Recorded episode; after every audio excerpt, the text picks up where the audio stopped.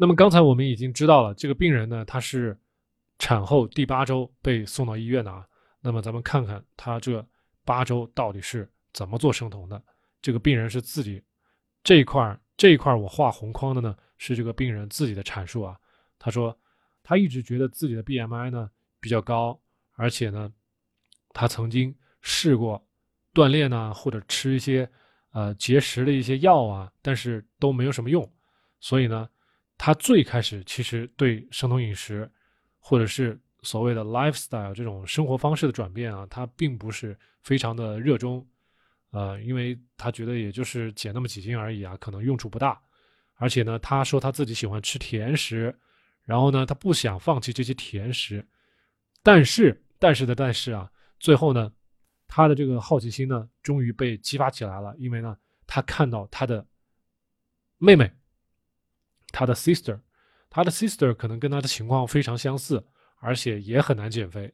但是呢，他的妹妹成功的通过生酮饮食减肥了。所以呢，他的妹妹鼓励这位女士说：“哎，要不要改变生活方式啊？做生酮啊？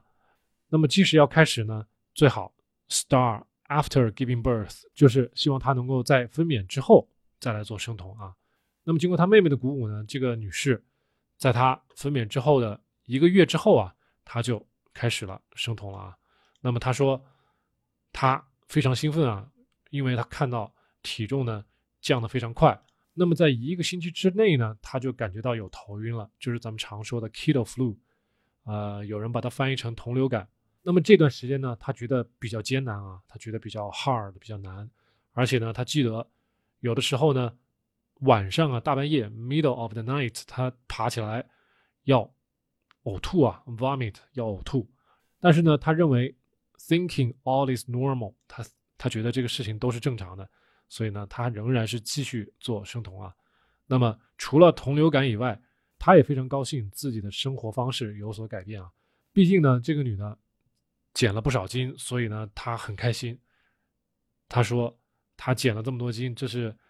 This was the lightest I have been in years，也就是说，他说他这么多年了，这个时候是他最轻的时候，他很开心。然后呢，在做生酮饮食的过程中，他同时还在哺乳啊。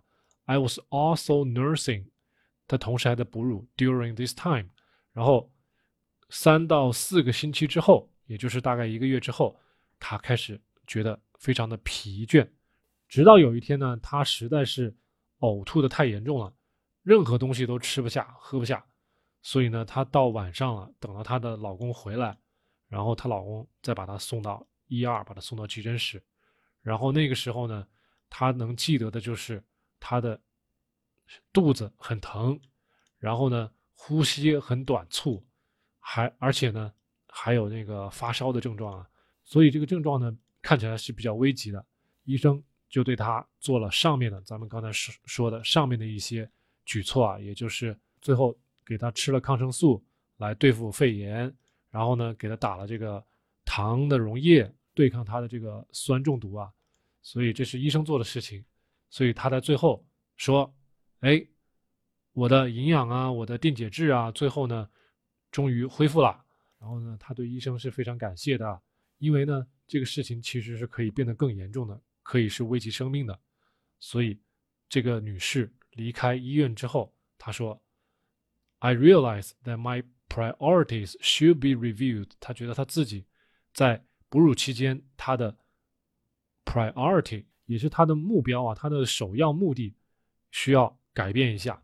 他觉得他自己刚生下来的这个小女孩呢，应该有一个更好的奶水的供给啊。他说：“I wanted my newborn to have a good milk supply, so I stopped the keto diet。”所以。这个女士最后是停止了在至少是在哺乳期间做生酮饮食啊，她呢是得到了一个教训。那么这个例子呢，可以给大家做一个参考啊，大家到底是觉得做有必要呢，还是不做有必要？还是像这个女士一样，重新思考一下，你在哺乳期间你的首要任务是什么？首要目的是什么？对吧？是给新生儿提供一个比较充足的奶水呢，还是自己的体重比较重要呢？大家可以先在脑海里面先想想这个问题，